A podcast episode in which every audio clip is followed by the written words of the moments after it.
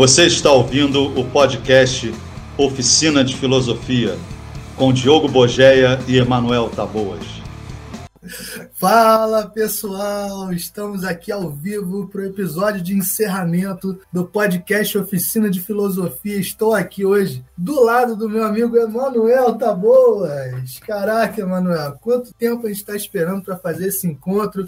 Para poder gravar um episódio do podcast realmente ao vivo, aqui com todo mundo que está participando, com todos vocês, e nós dois lado a lado para esse evento que é o episódio de encerramento da primeira temporada do podcast Oficina de Filosofia. Cara, a gente está muito feliz com toda a repercussão do podcast, falando sério agora, muita gente acompanhando, milhares de pessoas, são mais de 13 mil acessos lá no, no, no podcast dessa temporada. A gente está muito feliz, a gente sempre lembra é parte do projeto Oficina de Filosofia, tem o canal no YouTube, tem o Instagram, arroba Oficina de Filosofia, segue a gente lá. Mas hoje, o mais importante de tudo, cara, tô aqui com o Emanuel, aqui em Petrópolis, na terra dele, pra gente gravar o um episódio de encerramento. Fala, Emanuel! E aí, gente, beleza? Nesse início, eu queria muito agradecer a todo mundo que segue o podcast. Não sei se vocês vão ter noção um dia, mas a gente já tem do quanto que é importante essa troca que a gente conseguiu construir nesse ano todo aí. E falar que a gente nunca imaginou que isso fosse dar certo, nesse sentido de ser uma coisa que a gente ia colocar de fato na nossa vida, assim. E é muito maneiro a gente né, perceber que, de alguma maneira, a gente consegue estabelecer essa troca com pessoas que a gente nunca viu na vida, né, Diogo? A gente fica bolado com isso, assim, que tem gente que conhece a gente, assim, sabe de coisas nossas, e a gente não sabe nada das pessoas, então a gente, às vezes, coloca uma pergunta ou outra lá no podcast para vocês falarem com a gente, mas é uma experiência inacreditável, assim. E hoje eu tô muito feliz que o Diogo tá aqui em casa. A gente hoje, ó, a gente hoje vai beber. Quando a gente conseguir, a gente vai comer. A gente vai amanhã beber e comer também. Então hoje é o nosso dia de simpósio, né, Diogo? É, o dia é isso, gente... é o nosso grande simpósio. Exatamente. Diogo Manuel Taboas, podcast Oficina de Filosofia. Vai ter música de abertura. Vai ou não vai, Manuel? Sim, peraí. A gente vai começar com uma música hoje que é uma música para a gente estabelecer uma, uma, uma, conexão gratiluz com vocês. Vamos lá. Quem acompanha o podcast vai entender a ironia, tá? Vamos lá. 마 하나 뭐 하나 모라리. 간다. 마 하나 뭐 하나 모라리. 하리보 하리보 하리보 하리보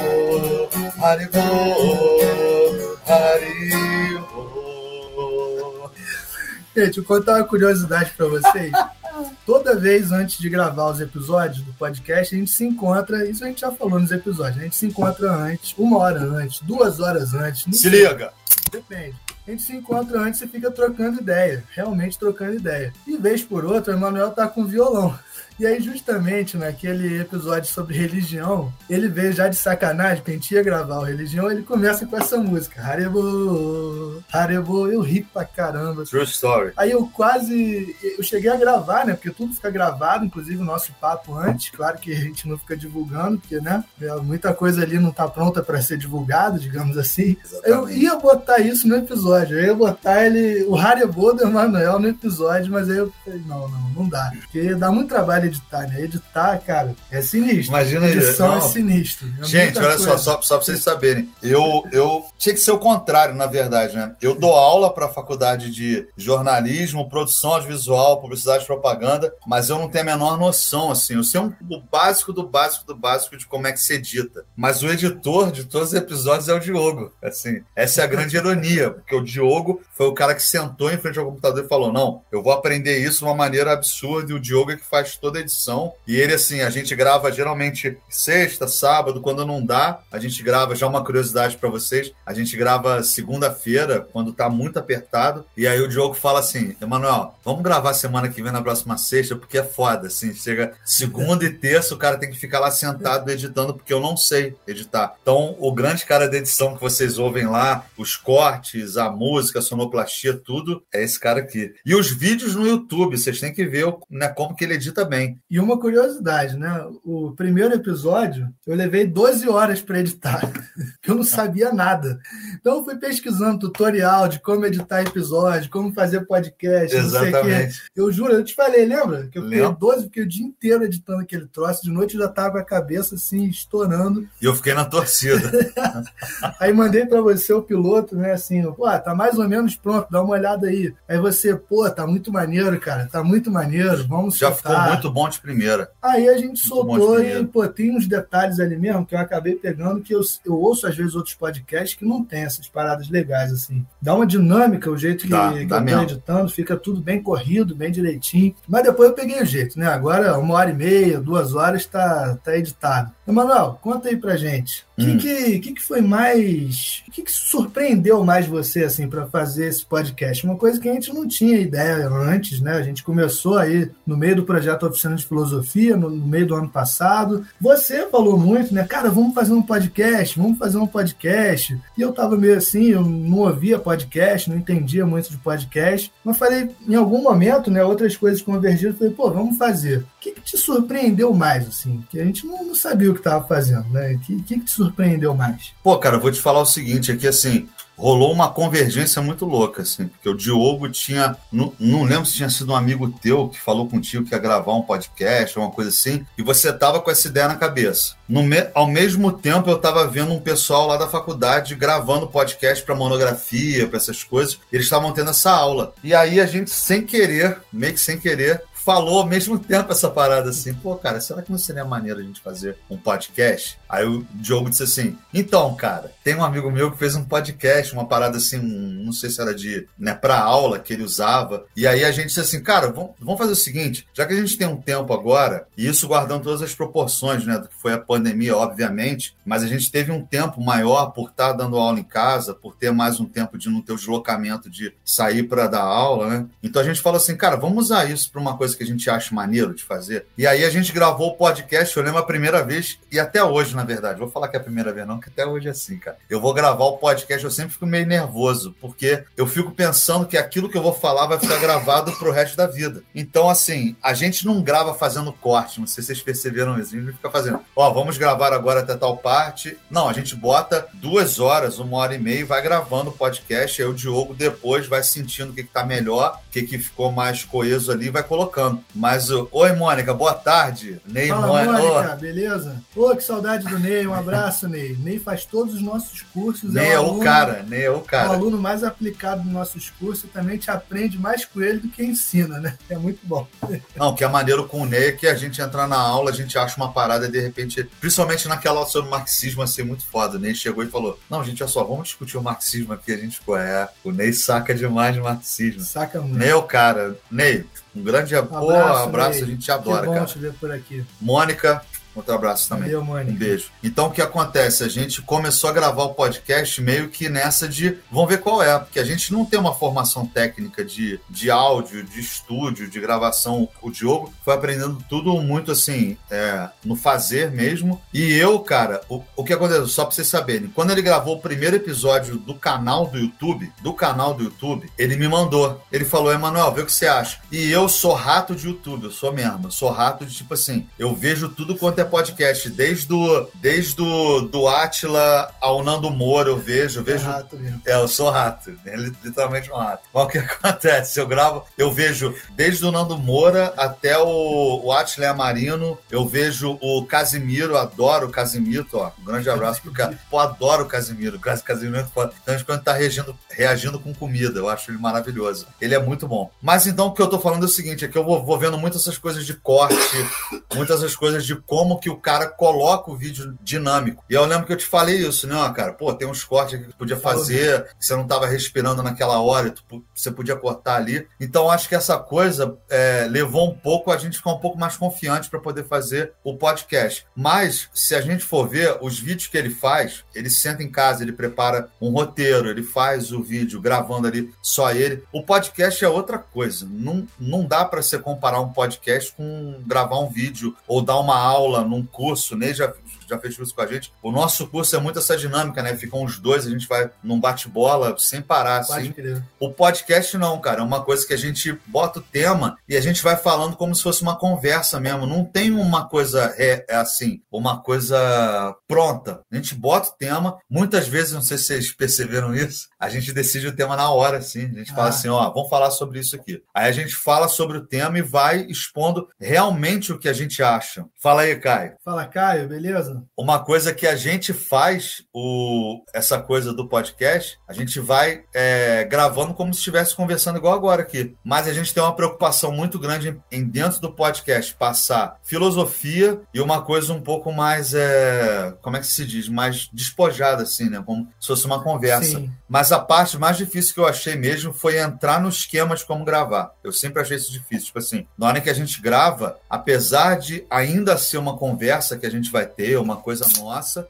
Ó, vocês, vocês ouviram o barulho da cerveja. Ah. Uma coisa que a gente vai ter nossa, a gente tem que se preocupar sempre em não passar algum dado filosófico que seja errado. Que seja. Não é errado, né, Diogo? Que seja assim. Não sei explicar isso é, muito tipo bem, cara. É... Uma parada maneira que você está falando, que é uma curiosidade boa para quem escuta a gente, é que assim, no podcast, a gente teve, pensou uma proposta, né? Assim, pelo menos do que não fazer. Exatamente. Teve mais de um episódio que a gente já tentou gravar e aí sentiu que não ficou bom e ou parou no meio, ou depois de tudo gravado, a gente pensou: que merda. Não, não tá bom, tá uma merda. Vamos gravar de novo amanhã, depois de amanhã. Pelo seguinte, a gente se propôs desde o início a não fazer o seguinte: não dar aula, tipo, fazer uma aula. Isso, né? é, isso é importante. Ah, lá no é século XVIII, Adam Smith falou não sei o quê, e no século XIX.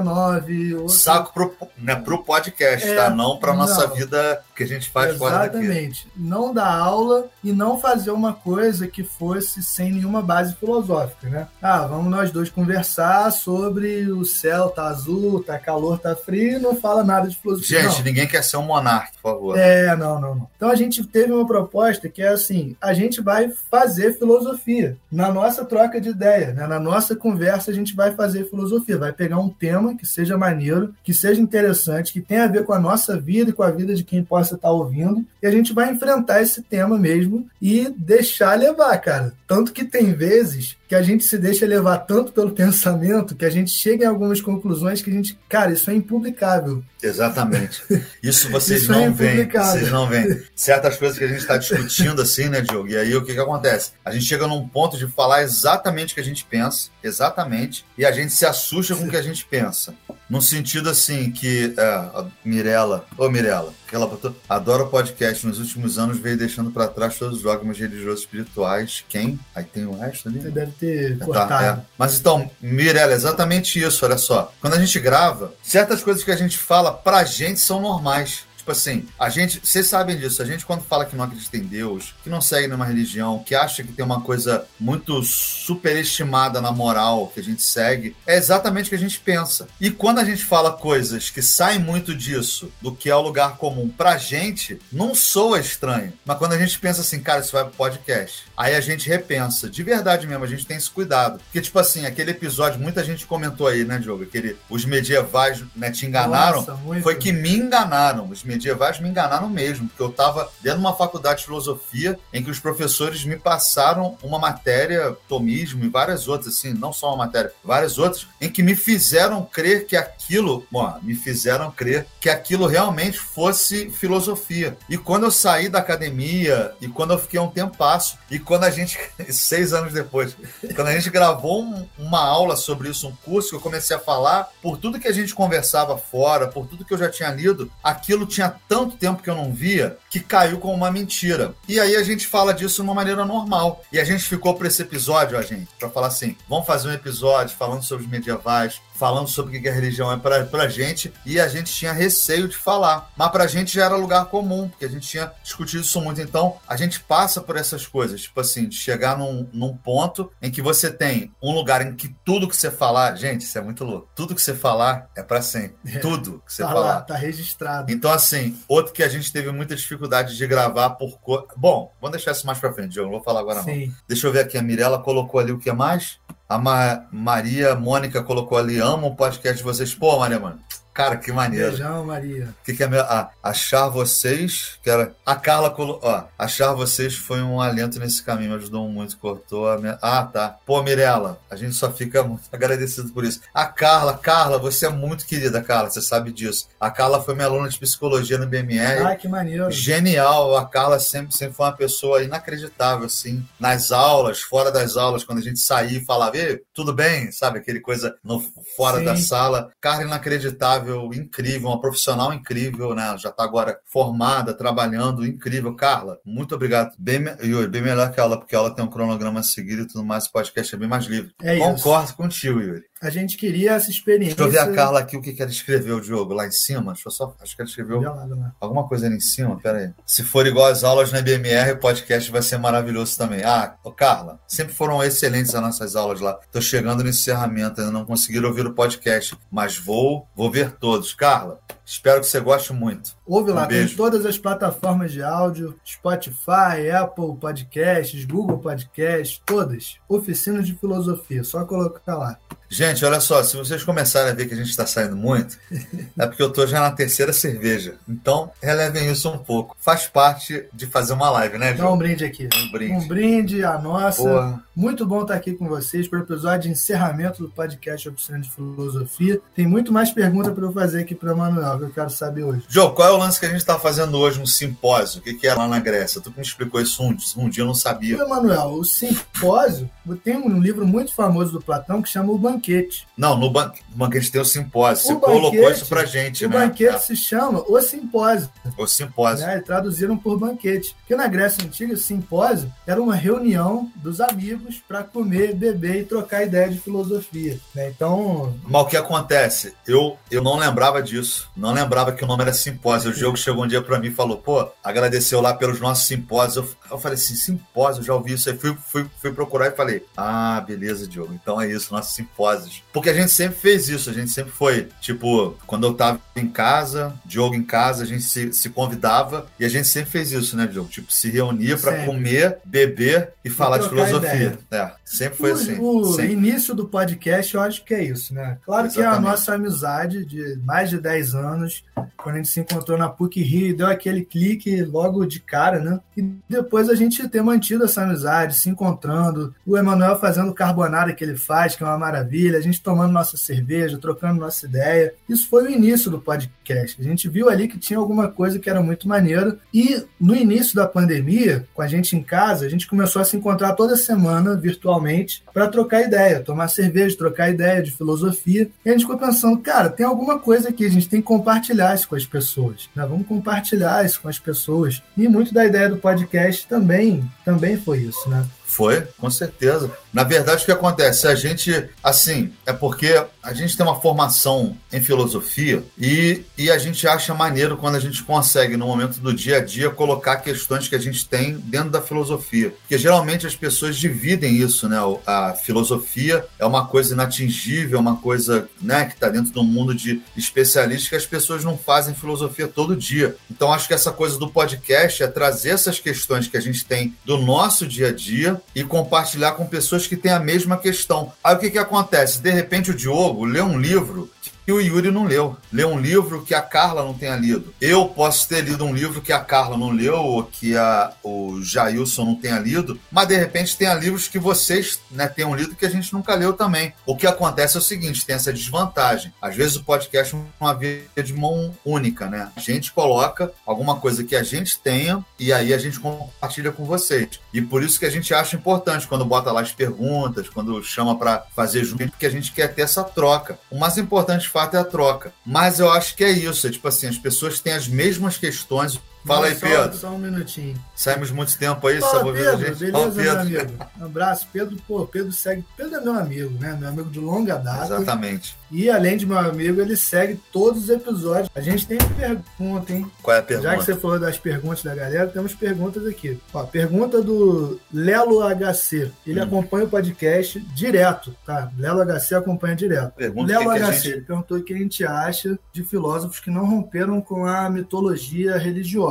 Gente, olha só, tem uma coisa, né? Assim, cada indivíduo tem a escolha que quer de, de vida, assim. O cara, ele é filósofo, mas ele, por uma questão psicológica, uma questão de, de, de vivência, ele quer seguir uma religião, ele siga. Só não diga para mim que isso é filosofia. Isso é uma coisa que já, já pega aí. E acho que as pessoas que não se libertam desse caráter religioso de fato é porque ainda não entenderam o que é de fato a filosofia, de verdade mesmo. Cara, filosofia é colocar questão, é Exatamente. é questionar e investigar uma questão, grandes questões existenciais. De onde veio o mundo? O que, que a gente está fazendo aqui? Qual é o sentido da vida? Entende? religião te dá a resposta, te dá a resposta para essas perguntas. Você não vai se colocar essas perguntas se você já tiver a resposta. Tanto é incompatível. Sim. Incompatível é. uma coisa com outra. O cara pode ele ser religioso e ele fazer filosofia, porque os seres humanos são contraditórios. A gente faz um monte de coisa contraditória. Agora, filosofia é uma coisa, religião é outra. Não dá para conciliar. É. Não dá. Não tem, não tem como, não. Pessoal, Verdade mesmo. Você vê muita gente fica dobrando a filosofia para ela caber na religião. Aí vai dizer, não, estou fazendo filosofia, mas na verdade está te passando dogma religioso, está tentando te converter, está tentando te levar para a religião dele. Não adianta, não adianta. Filosofia é investigação sincera, séria das grandes questões existenciais. E para isso você tem que, em algum momento, não ter resposta.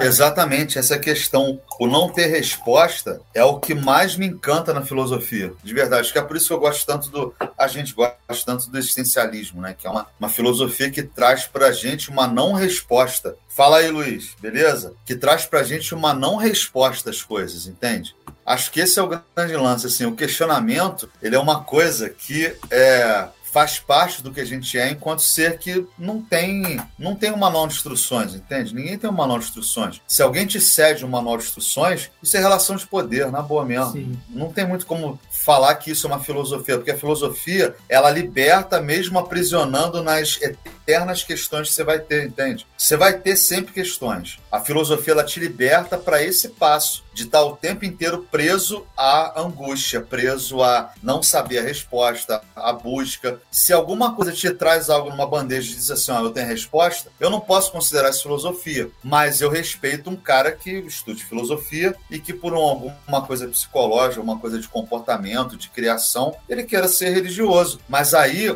é, o que, que acontece? Pode ter qualquer tipo de volta, qualquer coisa que o cara queira fazer, que no final das contas ele não está fazendo filosofia, ele está defendendo a religião Sim. dele, entende? Gente, mas ó, coragem, coragem. Exatamente. Não precisa disso. Né? Se você vai para o caminho da filosofia, se quer ficar no caminho da religião, tudo bem, o problema é seu, ninguém vai te, te tirar de lá, o problema é todo seu. Você vai se meter com filosofia, vai continuar no caminho da religião, não precisa disso, entendeu? É possível questionar os dogmas religiosos, as respostas religiosas, é possível questionar. Então, coragem, coragem, um pouquinho de coragem, vale a pena. Ó, o Tiago perguntou o seguinte pra gente: é possível separar ideologia de política? E aí? Eu tinha, eu tinha pensado nisso uma época assim, eu achava que não, mas eu não sei se é possível. Acho que você pode ter ideologia. Ah, não sei, cara, porque assim, eu ainda sou muito preso nessa questão do que é a formação de uma pessoa dentro de uma cidade, dentro do lugar em que ela vive. Então, eu não sei se ela, dentro do lugar em que ela vive, ela consegue sair dessa condição de estar num, numa polis, né? Eu vou trazer essa questão é, do que é a polis grega. Já tem outras cidades, já tem outros tipos de, de movimento. Mas eu acho que uma pessoa sair de um lugar e ter uma ideologia totalmente dependente disso,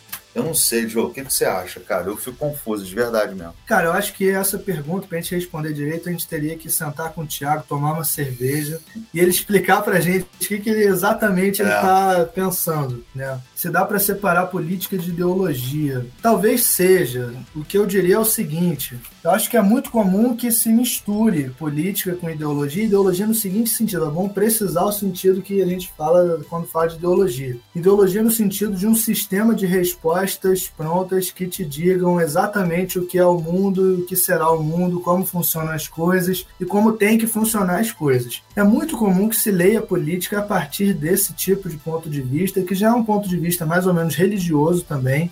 Mais ou menos ideológico, né? E ideológico, exatamente. E aí você vai conversar com a pessoa, você vê que tudo tem explicação, tudo tem, sabe? Ela sabe exatamente o que fazer com tudo, quem é bom, quem é mal, o que é certo, o que é errado, não sei o quê. Tá tudo englobado num grande sistema de explicação que é ideológico. Então, isso é um problema sabe? Isso para mim é um problema, porque isso aprisiona também. É. Você não consegue mais olhar para um fenômeno e achar o que será que ele te diz. Não, você já sabe de antemão o que, que aquilo quer dizer, o que, que aquilo, como é que aquilo funciona, não sei o quê. Isso é um problema, isso é um problema.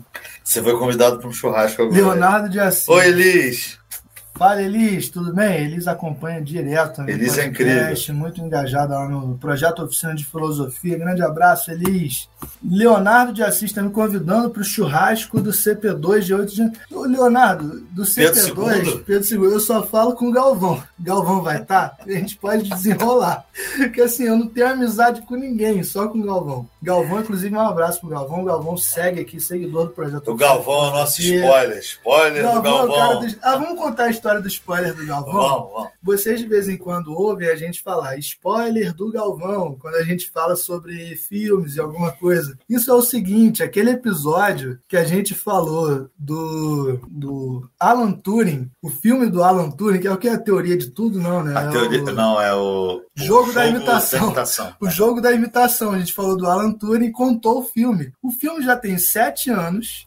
O filme é uma biografia de um cara que, sabe, é notório. Se você botar Alan Turing no Google, você vai encontrar a vida do Alan Turing. Mas o Galvão ficou revoltado com a gente. Ele ligou para mim, ele ficou horas no telefone comigo. Não, você não pode dar spoiler desse jeito. Isso é uma sacanagem, um absurdo. E se a pessoa quiser ver o filme, a pessoa não vai mais ver o filme, porque ela já sabe o que aconteceu com o Alan Turing, não sei o quê. E o Galvão, mas o filme já tem sete anos mas é a biografia. E é a, cara, a biografia do cara que existe, não é um negócio. Mas ninguém sabe quem é Alan Turing.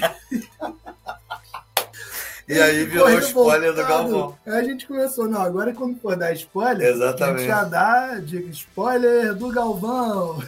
Gente, vou falar assim, o Galvão é o cara que hoje em dia eu tenho mais vontade de conhecer pessoalmente. Porque eu não conheço o Galvão pessoalmente, é uma merda isso, assim. Porque eu conheço ele da live, né, que a gente ficou trocando ideia. Da live, tá. Mas eu não conheço o Galvão pessoalmente, é o cara que eu quero... Eu falei isso com o jogo, é o cara que eu mais quero conhecer na minha vida agora, é o Galvão. Então, Galvão, quando você assistir isso ao vivo, cara, ou eu vou aí, ou você vem em Petrópolis, né, Diogo? Volta aqui, vamos Pô, fazer outro simpósio. Vir, tem que vir. Você vai ficar aqui em casa, a gente vai beber, a gente vai comer, a gente vai trocar ideia. Você tá convidado, tá, Galvão? Para vir aqui, aqui para casa, ficar aqui o final de semana todo pra gente se conhecer. Porque o Galvão é um cara muito foda. Galvão, muito foda. pô, Galvão é meu irmão, cara. Meu amigo, acho que é o meu amigo mais antigo.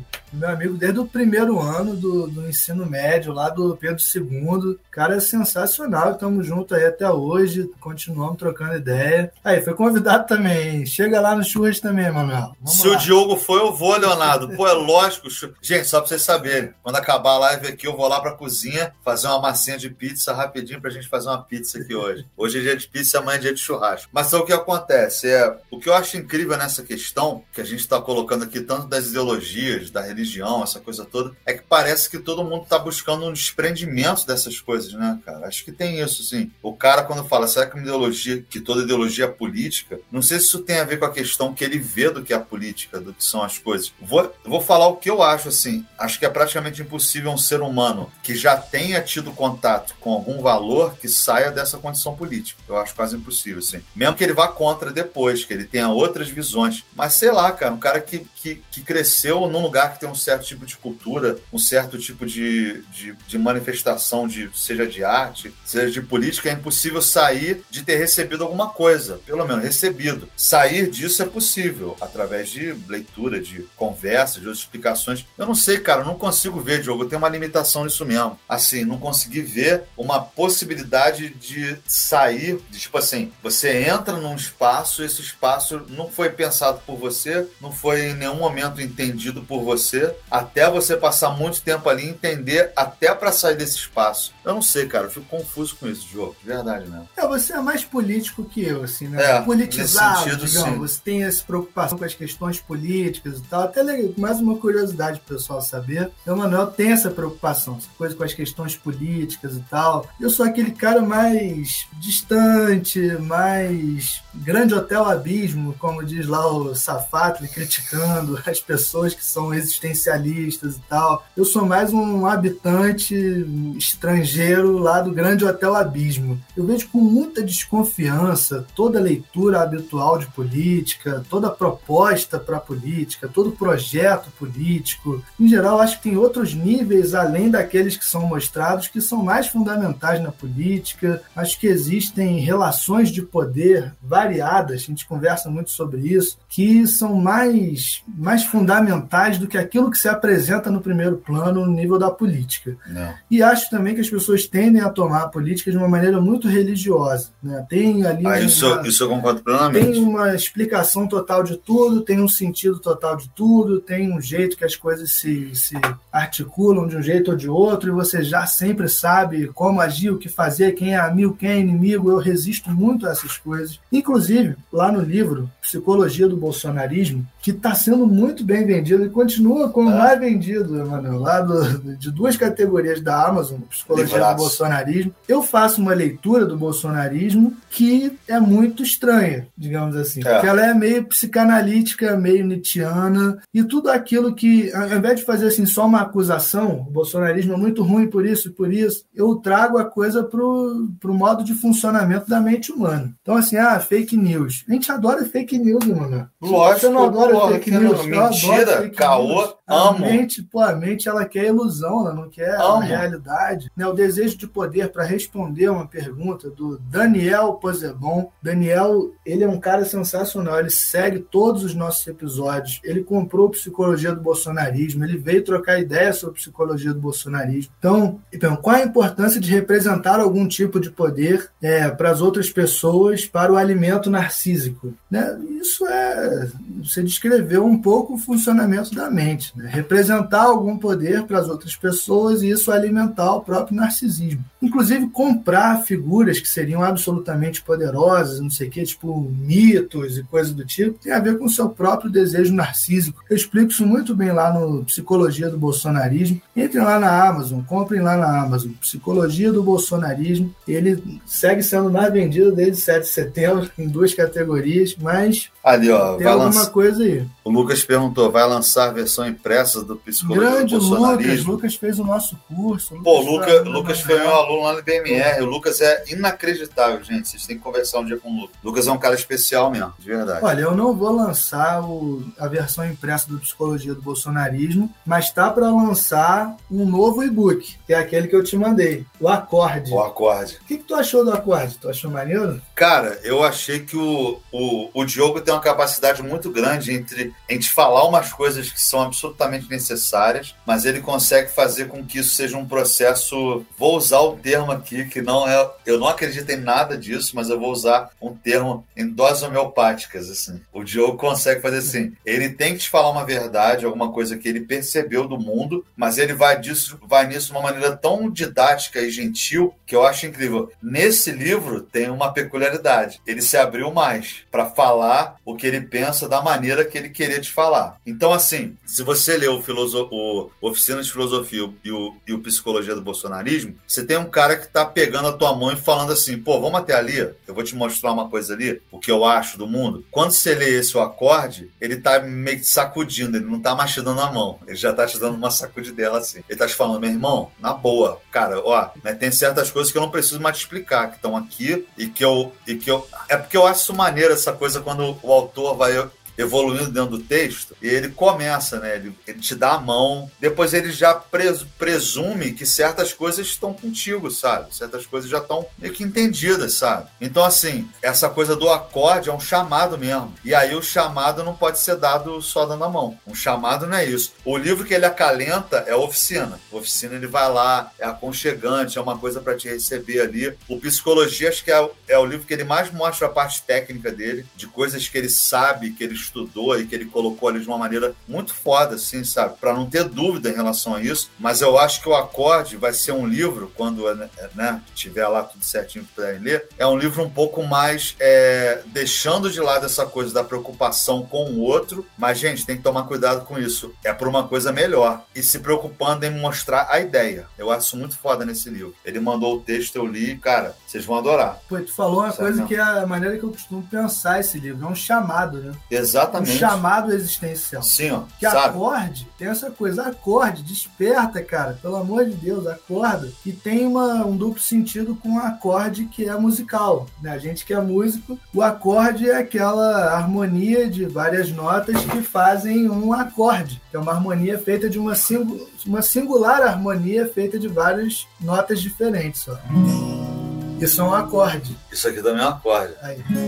Isso também é um acorde. Isso aqui também é um acorde. Acorde, exatamente. Várias notas diferentes se combinam para fazer uma harmonia singular, que é um acorde. Então eu faço essa, esse jogo né, entre o acorde desperte, saia dos, dos padrões identitários pré-fabricados do teatro social, saia dos scripts pré-programados do, do teatro social. O episódio de teatro social o pessoal adora, tá? Mas é muito foda mesmo. muito, muito teatro social. É teatro social ah, só para terminar esse negócio do acorde. Só para terminar ah. esse negócio do acorde. É, esse saia dos scripts pré-programados do teatro social e assuma sua singularidade. Ouça a música singular da sua existência. Isso tem no acorde. Tem desde o acorde. Início, desde o início. Desde o início, que eu falo lá naquele episódio da música, que o pessoal também gostou bastante. Mas, ó, mais ouvidos, pra vocês saberem, mais ouvidos do, do ano foi o Teatro Social. Teatro o pessoal ouviu bastante. O primeiro eu não conto, porque o pessoal tende a ser assim: o pessoal que chega no podcast ouve logo é. o primeiro. Então deixa até de fora dessa contagem. Ele é muito ouvido, mas eu acho que essa coisa de Qual chegar. é o primeiro?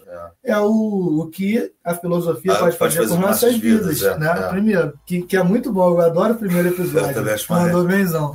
Eu? Mandou benzão. Eu tava nervoso pra Mandou muito bem. Mas olha só, é o teatro social, o essencialismo e existencialismo não, esse, esse é campeão. Mano. Esse é campeão. O pessoal adora, o pessoal ouve demais. Eu acho que é porque a gente fala com muito tesão desse essencialismo. Eu acho.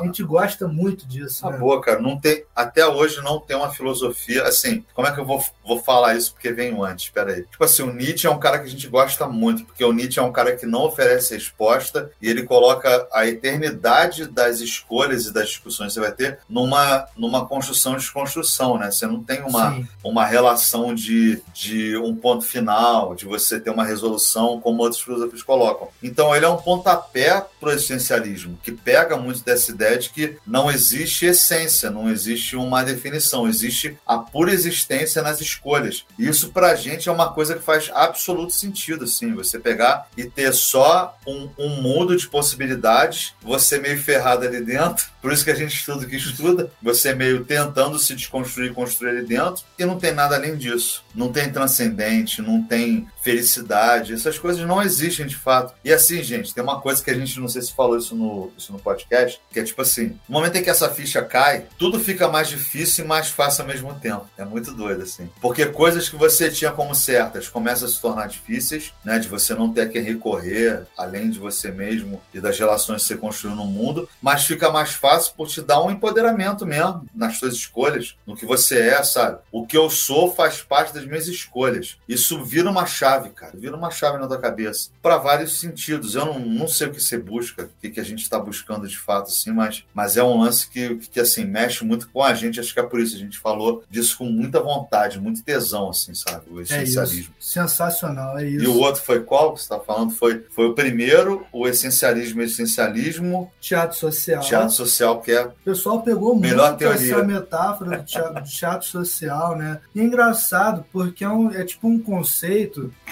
que não foi um conceito, que eu fui, ah, vou elaborar um conceito. Foi uma coisa que caiu na minha vida, assim, bateu para mim, eu saindo ali da adolescência, todos aqueles problemas psíquicos que você sabe que eu tive, e eu fui sacando assim, cara, se tu é verdadeiro demais, né, na expressão daquilo que você é, a galera vai te internar, a galera vai te excluir, a galera vai te prender, tem alguma coisa aí que não, não fecha. Você tem que fazer o teatro. Exatamente. E eu fui vendo cada vez mais, que a mesma pessoa que me julga, ela acredita num ser que não existe que ninguém tá vendo, que não tá em lugar nenhum, mas ela vai lá, se reúne, faz uma, um encontro, né, para celebrar aquele ser que não existe, troca ideias sobre aquilo, e ela volta e ela tá de boa, ela passa no teatro social. Eu falei, cara, a gente tem um negócio aí que, que não é ser verdadeiro demais, não, que é fazer o teatro social. E comecei a pensar sobre esse troço. Então é um conceito que não é bem um conceito, é uma experiência, né, de vida que bateu. Maluco, na boa. E tu sabe que é real. Maluco. Assim, é... todo mundo sabe. É por isso que eu acho que bate É, tanto. todo mundo sabe Porque todo fato. mundo sabe que é isso. Né? Vai você dizer em todos os espaços tudo aquilo que você pensa, que você sente, que são seus tesões, que são as coisas que você gosta, que você quer, pra ver o que acontece. Dá merda. Bicho, na moral, é o tempo inteiro vendo essa coisa do teatro acontecendo na tua frente, sabendo que isso é mentira, e ver um monte de gente aceitando como se fosse a maior verdade do mundo, assim, as coisas absurdas que a gente cede da nossa existência, porque assim, eu sinto muito, cara. Eu sinto. É sobre isso, tá tudo bem, nada. Quentinho no coração, nada. Lucas. Ele tá zoando, lógico. Mas é sobre isso e tá tudo bem. O que, que que tá tudo bem na tua vida? Sério mesmo, tá tudo bem? Deita no travesseiro. Não, deita na cama, bota a cabeça no travesseiro. Esse momento em que você coloca a cabeça no travesseiro é que você vai me responder se é sobre isso e tá tudo bem. Não é hora que você posta no Instagram, não. Não é hora que você fala com a galera que tá ao seu lado, não. Emanuel, é sobre isso. E tá tudo bem. tudo bem. Quentinho no coração. Haribo. Aí eu vou buscar cerveja pra gente, tá, gente? Eu já volto aí. O Diogo vai ficar garbage Vai com vocês. vai buscar Pera mais uma. Isso aí, isso aí. Vai buscar mais uma.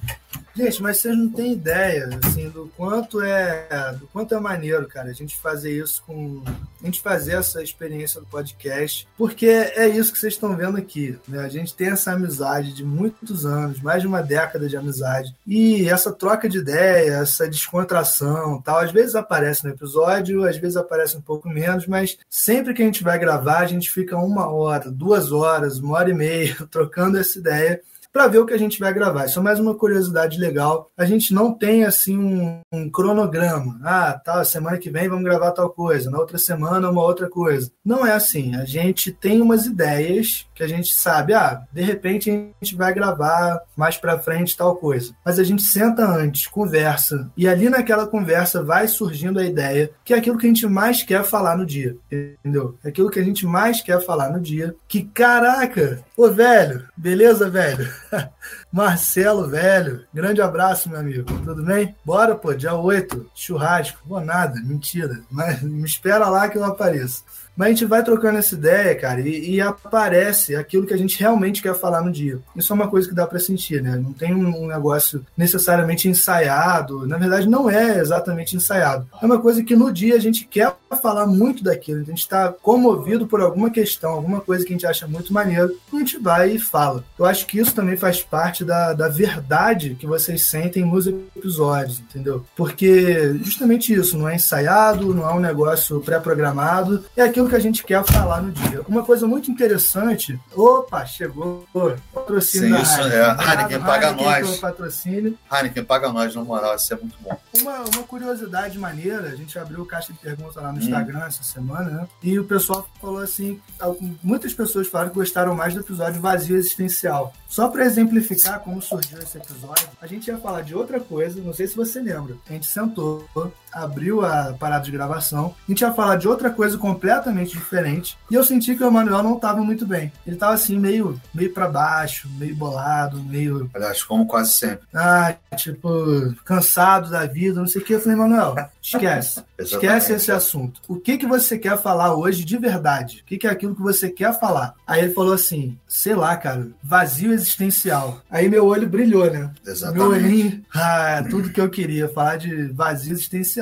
Caímos dentro. E ficou um episódio do caralho. Ficou um episódio muito maneiro, né? Que foi tipo um prelúdio pra trilogia do Abismo, tá certo? Que a gente fez aquele episódio, a gente sentiu, cara, é isso mesmo. E dali a gente foi pra trilogia do Abismo, depois de um ou outro episódio. Ah, outro episódio mais ouvido, o Round 6, o Round 6, não sei como é que é. Hein, mano? Cara, esse, esse foi muito foda. Muita gente ouviu esse episódio. Muito foda mesmo. Muita gente ouviu esse episódio. Esse foi muito Demais, bom. é. Cara, sério mesmo. Esse foi aquele episódio. Então, o que acontece? O Round 6 foi um... ah, Não, tá- Voltou. Voltou. Então, o que acontece? O, o, o, o Round 6, o Round 6, ah, o episódio da boneca que canta lá. É, na verdade, sim, foi, foi uma série que eu tava. Eu não conhecia, nem fazia ideia. Ao Diogo me falou, pô, mano, tem que ver essa série, o Round, o, o, o Round 6, ou Round 6, do jeito que vocês quiserem chamar, porque eu, na verdade, é coreano, eu não vou conseguir falar de jeito ideia. nenhum, então. E aí a gente. E aí ele viu a série e falou, cara, veja, veja, veja. E aí é, me pareceu uma parada boba no início, assim, a primeira, a, pri- a primeira meia hora da série eu falei, cara, por que, que o Diogo me indicou isso? Eu falei, não, mas eu confio no Diogo. Eu confio no Diogo. Eu vou até o final desse episódio. E aí, quando foi chegando no final, foi dando umas questões mais assim, eu falei, opa,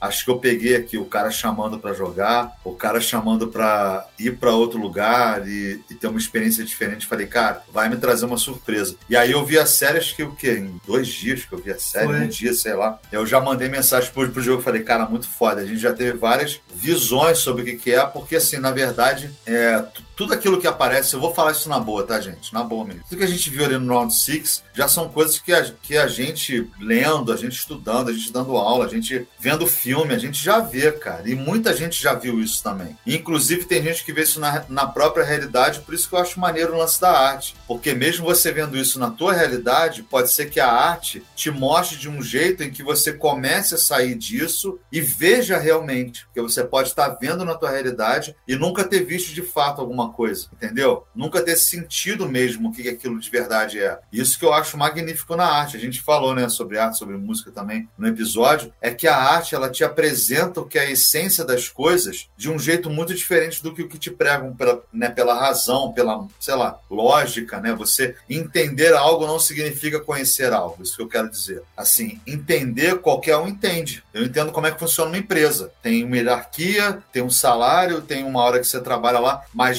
ver o que é uma empresa é outra parada. Você vê como ela funciona, vê quais são as coisas que estão, às vezes, por trás do que ela prega. Isso são outras coisas, né? Tal qual o Pyong Lee, o personagem principal, refere atrás de seu propósito, que criar a filha Round Six. E isso é muito doido, né? Assim, logicamente que eu não vou julgar o Pyong Lee, porque eu não sei qual é a realidade de vida dele, qual é a realidade de vida como mulher dele, mas ficou uma coisa meio estranha, né? O cara vai, entra num reality show logo assim que o filho nasceu. Isso é uma coisa discutível. Mas a verdade é que não tem nada a ver com o Pyong Lee, no sentido assim de que eu não sei quais são as questões que ele traz, né? Às vezes é muito maior do que eu penso que ele esteja fazendo ali. Mas o, mas o Round Six ele tem um pouco disso. Lógico, você está associando um pouco com o personagem principal ali, mas é porque assim, gente, a gente viu nesse, nesse Round 6 uma coisa que já faz parte do que a gente discute, que é tipo o quê? Essa enganação que existe em relação ao esforço das pessoas trazerem necessariamente sucesso, o quanto que as grandes corporações, as grandes indústrias, seja lá o que for, os grandes governos se apropriam desse discurso para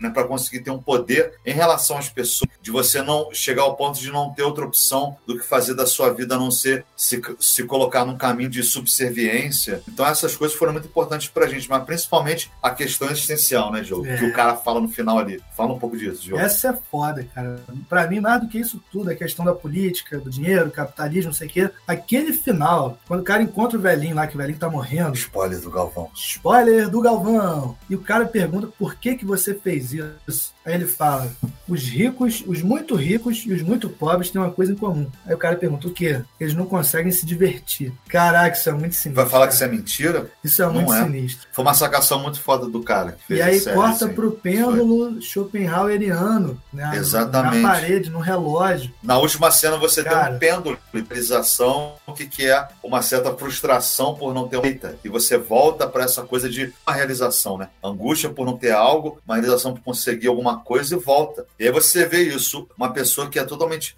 fodida, não consegue ter realização nenhuma, né? Passa muito mais momentos de angústia e por isso não consegue se divertir, que aquele TikTok tá aqui assim, ó, falando, não o TikTok do vodka, não é, não é isso não, é aquele TikTok que fica aqui assim, ó, é, você tem que se manter hoje, o teu dia termina hoje, você tem que comer hoje, tem que conseguir as coisas hoje. E você tem outro lado dessa realização, que é o cara que tem tudo. O que, que ele vai ter? O que, que ele não tem, né, na verdade? A pergunta é essa. Exatamente. O que, ele não tem? E aí essas duas pessoas na sociedade não conseguem se divertir, mas ao mesmo tempo tem um controle mútuo aí, se você for ver. É aquela coisa do senhor do escravo, né? Que tem, não sei se é o Hegel que fala isso. É o Hegel. É o Hegel, Hegel né, que fala isso. É. Que você tem uma coisa, quem depende mais de quem. Então, assim, cara, você chega num, numa discussão que é muito foda. Qual é o limite do poder? O limite que você, assim, né? Qual é essa tensão que permite que haja o poder? Acho que essa é a questão. Que permite que alguém entre num estado total de subserviência e alguém entre num estado total de controle. Como é que isso acontece, né? Matando leão por dia, exatamente, Lucas. Exatamente. Essa é que é a questão. E tem leões que a gente mata também. A gente nunca bota isso, né? Assim. Tem leões que a gente mata. O leão do Ted é um leão que você tem que matar. É o velho lá do, do do round 6. O leão da fome é o que pobre mata. Então, assim, eles estão matando leões diferentes. Mas a angústia que se sente, vou falar uma coisa que pode ser perigosa aqui, mas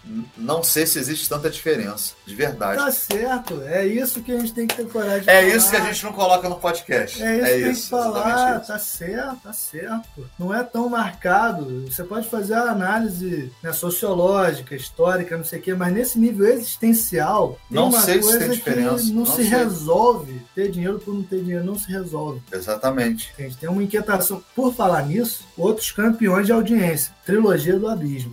Não, A trilogia foda, do Abismo foi foi, incrível, né? Foi melancolia, o sentido da vida E morte. Esses mexeram intensamente com a gente, né, Diogo? Mexeram com a gente. Esses foi, foram sinistros, assim. A gente realmente deixou tudo ali, né? A gente falou o que levou, assim, a nossa existência para vocês no episódio podcast. E a gente não sabia que ia ser uma trilogia. A gente começou com o Melancolia, foi uma boa ideia. E a gente pensou, cara, por que a gente não faz uma trilogia? Melancolia, o sentido da vida e morte. Já foram vindo as ideias, a gente já foi alinhavando. E falamos, vamos fazer.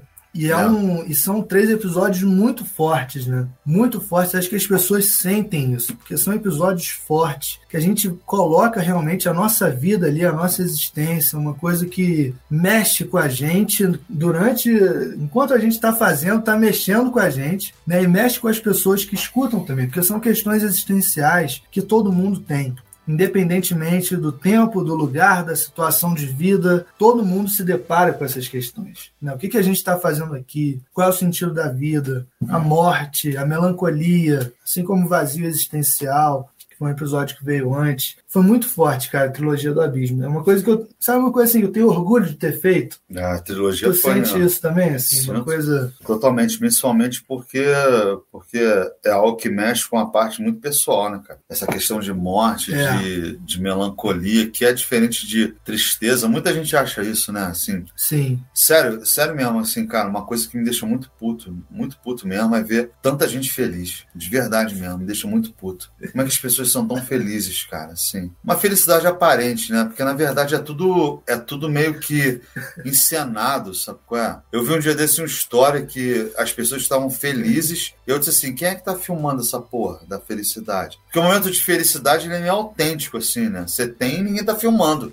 Se alguém tá filmando, alguém diz assim, ó, seja mais feliz aí, vamos encenar de novo, vai lá. E aí eu vejo as pessoas filmando, tipo aqueles, aqueles vídeos que mostram alguém é, aparecendo e aí vai dar um susto. Aí tem a câmera, eu fico pensando, será que essa câmera tá voando? Se for um drone, beleza, eu entendo, mas não era um drone, era uma pessoa filmando. E aí foi aquela coisa da surpresa, não existe, cara, sabe? Quem cai nisso é, é muito idiota, sério mesmo, idiota, no sentido pleno da palavra idiota, sabe? Tipo assim, essa coisa de você o tempo inteiro querer ser idiota, você o tempo inteiro querer mostrar que é especial, mostrar que o que você escreve, o que você fala é muito foda. Isso, isso não cabe, cara. É sério mesmo, cara. Assim, por mais que você se, se vista de um jeito. Eu sou muito rabugento nos stories. Eu te filmei. Peraí, como é que é? Gente, mas não tô falando que a felicidade não é. Não, não existe, não, assim. Não existe. Não existe. A satisfação não existe de você ter um momento feliz. Tipo, o Diogo chegou aqui em casa, eu quase surtei. Porque, cara, é muito foda ter o Diogo aqui. Isso é muito foda. Mas isso é um momento. As pessoas querem fazer momentos mentirosos, sabe qual é? Isso na moral, cara, sério mesmo, ninguém precisa mais disso, sabe? Você não é tão fodão quanto você acha, você não é tão inspirador quanto você acha. A gente faz o nosso podcast porque a gente acha maneiro fazer nós dois. Eu não, sério, cara, eu tô, eu acho muito maneiro que todo mundo, né, participe, as pessoas venham, façam parte, mas primeiramente é um momento que eu tiro do meu dia para estar com com meu brother, com meu irmão, com meu amigo aqui, entendeu? A gente tem uma, uma troca nossa e a gente passa isso para dividir. Mas não é lance que eu faço porque eu quero que uma pessoa se sinta bem, ou quero mostrar que eu tô bem ou que eu tô mal, eu não tô nem aí, na verdade, sabe? é? Então, assim, fica essa coisa meio, meio, meio ó, mentirosa de, de o tempo inteiro estar feliz, cara. Isso é impossível, sério mesmo. Se é possível, é mentira. Vou fazer essa frase, vou botar no meu carro, assim, ou, ou na porta do meu quarto, assim. Se é possível ser feliz o tempo inteiro, isso é uma mentira. Bota foi Deus que me deu. Foi Deus que me deu, Haribo. Pô, sério mesmo, cara, ah, na boa mesmo. O sabe? Pedro tá perguntando pra gente. Pedro, ah. Pedro, Pedro, ah. Pedro, nosso parceiro. Pedrão, vai lá, Pedro, peraí. Diogo Emanuel, o que vocês têm a dizer sobre o conceito muitas vezes defendido de que a ignorância é uma bênção? Justamente a ideia de que encarar a realidade pode ser tão doloroso. Logicamente que a ignorância é uma benção. Porra, ser, ser idiota o resto da vida é muito foda. Você pega assim. Não, sério mesmo, Diogo, vou falar aqui. Ser idiota o resto da vida é muito foda, você não tem nenhuma preocupação. Ou você segue o que é estabelecido, ou você não segue e fica infeliz. Só que essa infelicidade que você tem não tem nada a ver com algo que é concreto, algo que é uma realidade absoluta de felicidade. Você se enganou a vida inteira botando um parâmetro e aí você tri fica triste por uma mentira. Beleza, isso é maneiro pra caralho. Assim. Felicidade, a, a, a ignorância é uma benção. Não ser ignorante nesse sentido das coisas te deixa triste, te deixa triste. Foi o que a gente falou na melancolia melancolia. Existe uma tristeza que é assim, poxa, eu tô tomando a minha Heineken, caiu no chão. Aí eu falo assim, caralho, uma ah, Heineken perdida. Essa Heineken perdida é uma tristeza. A tristeza tem um caráter mais momentâneo. A melancolia é um despertar. A melancolia é um lance que assim, ela te tira dessa tristeza que é, é momentânea e ela não te coloca numa tristeza permanente, ela te coloca num alerta. E esse alerta te retira totalmente dessas bases em que você vai seguindo mentiras. Porque olha só, gente, é uma coisa muito louca, assim. Você vê que tem gente falando como você deve seguir sua vida. Isso foi pensado não sei aonde, isso foi pensado não sei por quem. Alguém me disse isso, aí eu boto isso como meta. E todas as frustrações, os momentos de infelicidade que eu tenho são baseados nisso. Ao invés de eu retirar isso e basear na própria tristeza que a existência já me dá. Que é não é ter uma angústia eterna sobre não saber onde eu tô, sobre não saber de onde eu vim, o que, que eu vim fazer aqui, quais são as resoluções. Por isso vale a pena ficar melancólico e triste. Isso vale a pena. Agora, porque o cara disse que eu não tô forte o suficiente, que eu não, não malho o suficiente, que eu não tenho sucesso suficiente, pô, na moral, na moral mesmo, perda de tempo, na boa mesmo. Falei agora uma coisa que eu já quis falar no podcast, mas eu segurei. Segurou nada, tu falou essa porra. Já falei. Tá lá, registrado.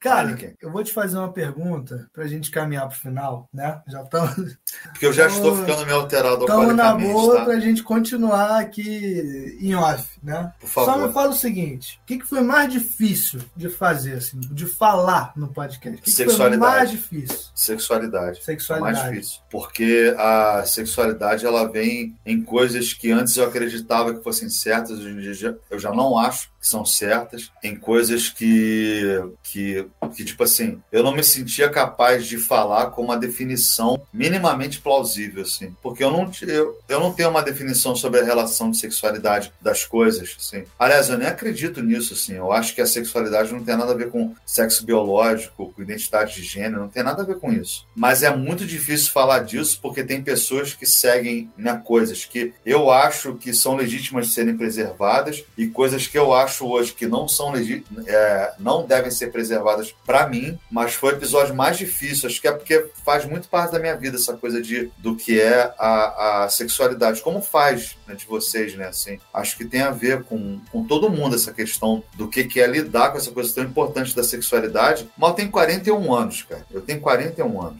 muita coisa na minha vida já mudou em relação a isso. Muita coisa mesmo, assim. Então eu não sei o que, o que falar sobre isso no sentido absoluto. Isso, às vezes dá um nervoso. Cara, como é que falar sentido absoluto, jogo? Já é uma coisa. Isso, isso não existe. O que eu tô falando é o seguinte: absoluto para mim, que eu Sim. tenha alguma coisa totalmente é, dentro disso, fincada. Não existe mais, acho que a grande questão é essa. E aí isso gerou uma confusão para mim, na minha cabeça. Tipo assim, como eu vou falar sobre sexualidade, sendo que é coisa que eu ainda não tenho nem bem resolvida em mim? Não em relação à minha sexualidade, acho que nem é isso, mas em relação a como eu posso ter sexualidade no mundo. Eu já não, não vejo isso como uma coisa definida para mim. Então isso foi absolutamente difícil, cara, falar disso. E esse sabe? foi um dos episódios que a gente gravou, né? Gravou ele inteiro. E falou. No final a gente falou, não tá legal. Não tá maneiro. Vamos. A gente até pensou assim, não vamos fazer. Exatamente. Não dá para fazer, deixa. Porque entra em coisas que são muito pessoais, entra em coisas que o teatro social é muito reativo de você colocar né? Tudo isso. Muito difícil. Então a gente descartou o primeiro episódio, falando, não, deixa pra lá, gravamos outra coisa. Mas quando a gente abriu a caixa de pergunta, e algumas pessoas, inclusive o Pedro, Pedro foi, colocou lá, sexualidade e moralismo. Ele Exatamente. deu o título desse é, episódio. É, foi ele. Foi. Eu falei com você, falei, cara, vamos fazer. Porque eu acho que mesmo que a gente não entre em certas questões que de repente né, possa ser pessoal demais, é. mas dá para ainda fazer uma coisa que questione o estabelecido e a gente se coloque ao mesmo tempo na parada, da maneira que a gente sempre se propôs a fazer, que fique legal. E ficou maneiro, né? Ficou bom. A gente conseguiu ficou, ficou fazer um episódio mesmo. maneiro, mas difícil. eu ouvi esse episódio cara. porque ele, ele fez a edição, como eu, como eu disse para vocês, do jogo faz a edição. Depois ele diz: Ó, oh, o episódio está no ar. Aí eu escuto ou não. Eu escutei esse sobre a sexualidade subindo a serra, fiquei falando assim: caraca, tem certas coisas aí que eu não sei se. Sério, eu vou falar isso de coração. Assim, se eu não sei se é, se é para todo mundo ouvir sobre o que eu acho sobre sexualidade. E olha só. Sobre o que eu acho. Coisas que você, Exatamente, Lucas. São coisas, eu te falei isso logo no dia seguinte. São coisas que você não vê em qualquer lugar. Exatamente. Na verdade, reformulando, são coisas que você não vê em lugar nenhum. Você não vai ver as pessoas abordando o tema sexualidade e moralismo com a honestidade, a veracidade, né, o nível de comprometimento que a gente abordou e de desconstrução de padrão estabelecido como a gente fez ali. Exatamente. Então é, é um episódio corajoso. Corajoso. corajoso sim. E a gente só faz isso, cara, assim, a gente decidiu sim. isso. Inclusive, para vocês saberem, quando a gente, a gente dá cursos, né? Do oficina. Claro. Então, assim, a gente tem o, o Oficina, que é o livro do Diogo. Se alguém tem dúvida, o livro é do Diogo, que foi o pontapé inicial para o projeto. O livro Faz assim, Diogo. Assim. Aquele cara, eu acho muito mais naquele meme que o cara tá assim, aí ele tá arrumando uma parada. Não, é que tem um meme que é assim: o cara tá arrumando uma parada, aí ele pede uma ferramenta assim, aí vem um cara e faz um coraçãozinho, aí ele fica puto com o cara assim. Foi isso, tá, gente? Desculpa se a piada não ficou boa. Mas o que acontece? O que eu tava falando do. Do. Não sei o que você tava falando, pô. Curso, curso, curso. Do curso, então, curso. gente, o que acontece? O livro foi o pontapé inicial do, do projeto, que era do Diogo. O, aí ele fez o canal no YouTube e a gente conversou sobre isso. Depois, em conversas, a gente pensou em fazer os cursos. E aí os cursos foram coisas, cara, que pra gente foi absolutamente impressionante na, nessa pandemia e vão continuar. Então a gente faz cursos para alunos, inclusive assim, alunos não, né? Estu, estudantes, alunos já é uma palavra que eu não gosto muito. O Lucas tinha tido aula comigo, fez o curso. O Lucas fez o nosso curso esse excelente é. estudante né, de filosofia. É, o Lucas é foda, o Lucas é admirável. Cara, pô, assim. Muito bom. E aí o Lucas fez o curso e a gente abriu o curso pro Ney. Assim, o Ney veio Ney. e se tornou quase um parceiro do curso, né? O Ney fez assim. todas as edições. Pô, o Ney é foda demais. De filosofia, o Ney é incrível, pessoa incrível. E assim, se vocês um dia tiverem a oportunidade de conversar com o Ney, conversem com o Ney, que Sim. É uma experiência. E aí a gente fez o curso e a gente começou a fazer o curso não só para é, né, pessoas interessadas, mas também empresas. A gente faz hoje em empresas. Inclusive, um abraço para o Márcio. Grande Márcios, abraço, um abraço. Márcios, valeu. Márcio do Grupo Sal. Do Grupo Sal, exatamente. Teve o prazer de é. oferecer dois cursos lá para o Grupo Sal. Um de Ética da Singularidade e um que acabou agora esse mês de Existencialismo. Exatamente. Muito bom, muito bom. Inclusive, o Márcio me fez um, um, uma parada muito foda. Me fez estudar mais ainda ainda uma autora que hoje em dia eu sou fã, que é a Simone de Beauvoir. Simone de Beauvoir, muito Então, bom. assim, muito. muito foda. E aí a gente fez os cursos, e aí veio o podcast, né? Então a gente está tendo um projeto que começou com o Diogo no livro e no canal, e que, e que por a gente ter uma amizade, ele começou a se expandir por ideias mútuas que a gente foi tendo e vendo que casava. Então, assim, na hora que você vê o, ouve o podcast, vê o canal de filosofia, mas principalmente, vou pegar agora o podcast e o curso. Né? Quando você vê isso, são coisas que, na verdade, são 10 anos de amizade sendo construídas para a gente chegar nesse ponto de fazer um podcast junto, de fazer um, um curso junto. Então a gente teve que. A gente tem um, uma bagagem muito grande um com o outro, além da bagagem acadêmica, logicamente, que Exatamente. a gente tem, mas a gente demorou muito tempo né, para que isso acontecesse. Então, para a gente é, um, é uma alegria muito grande que vocês participem, que vocês ouçam o, o podcast, que vocês entrem no canal Oficina de Filosofia, que eu, sério, vocês têm que ver mais de 150 vídeos que tem lá agora, então é uma coisa absurda. Mas assim, já que a gente está se encaminhando para o final, cara, eu queria muito agradecer a cada pessoa que ouviu, de verdade, ouviu mesmo, assim, porque eu tive essa experiência, eu nunca ouvi podcast, nunca ouvi. O primeiro podcast que eu ouvi foi Oficina, e o segundo foi aquele, por causa de uma série que eu, que eu vi na Globo, que foi o Globo, paga nós aí, tá? Foi o, o caso El, é, Evandro. Evandro. o caso Evandro, que o podcast é muito bem feito, sim. Mas o primeiro que eu ouvi foi Oficina, e toda vez que eu volto do Rio, eu boto Oficina para ouvir, porque ele, ele edita, eu gravo, ele edita, e aí eu ouço depois. Então eu ouço igual vocês ouvem, assim. já tá lá, eu vou ouvir. Então assim, cara, é, me pegou muito, eu acho, eu acho incrível mesmo, acho um podcast do cacete, eu acho bom pra caralho. É maneiro. A gente, a gente é pode melhorar várias coisas técnicas daqui a um tempo. Mas, pô... mas eu acho que ouvir aquilo, cara, para mim, me fez muito bem, sabe qual é? É muito maneiro. Ouvir essa troca que a gente tem, e eu acho que é isso que acontece um pouco, sabe? Assim, é, é só pra vocês terem noção, é, né, pra vocês terem noção, é muito especial pra gente, tá? O podcast, demais, de verdade. Demais. Porque não é só falar de filosofia, não é só falar de cada um, é a gente colocar ali o tempo inteiro e toda semana uma construção de 10 anos de amizade Exatamente. ligada pela filosofia, sabe qual é? Então, eu queria muito agradecer a todos. Pô, sério mesmo, muito, muito obrigado. E vamos beber, Diogo. Pessoal, queremos agradecer demais vocês pela presença, pela participação. São mais de 13 mil acessos ao podcast, Emanuel. O podcast está, assim, realmente é uma coisa inimaginável para a gente no início e é muito bom para a gente, como o Manuel colocou muito bem, a gente poder ter um projeto para colocar em cena esses mais de 10 anos de amizade, esses mais de 10 anos dedicados à filosofia e ver que tantas pessoas se identificam com o que a gente está fazendo, tantas pessoas estão ali seguindo, acompanhando, deixando comentários. Não deixem de ir lá no arroba oficina de filosofia no Instagram, deixar os comentários de vocês comentar o que, que vocês estão achando, como é que está sendo a experiência do podcast para vocês. Para nós é uma alegria imensa, um prazer imenso e vamos continuar. Estamos aqui hoje encerrando a primeira temporada, que vai agora com 33 episódios do podcast Oficina de Filosofia. Se vocês pensarem, é mais do que metade de um ano, né? o ano tem 52 é. semanas, fez 33 episódios. Agora vamos dar um tempinho, vamos reavaliar aqui, refazer as redes do projeto e no ano que vem estamos de volta com tudo, hein? Para com tudo e mais um pouco, porra. Do, do podcast Oficina de Filosofia. Gente, olha só, só, só lembrando daqui antes do nosso brinde, a gente vai, vai brindar hoje milhões de vezes, tá?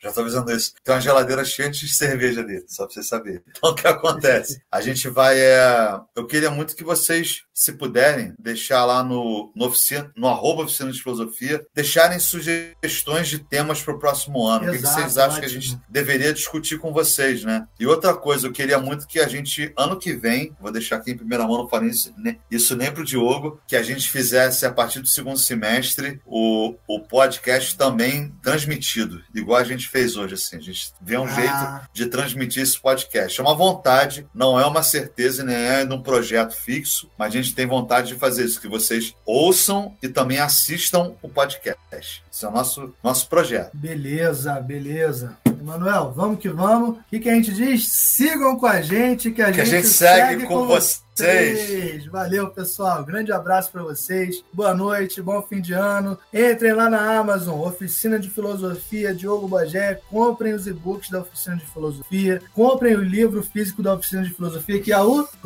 melhor livro de filosofia. Melhor livro de filosofia que você ainda não leu. Eu criei essa frase, porra. Valeu, galera. Um grande abraço. Muito obrigado. Valeu.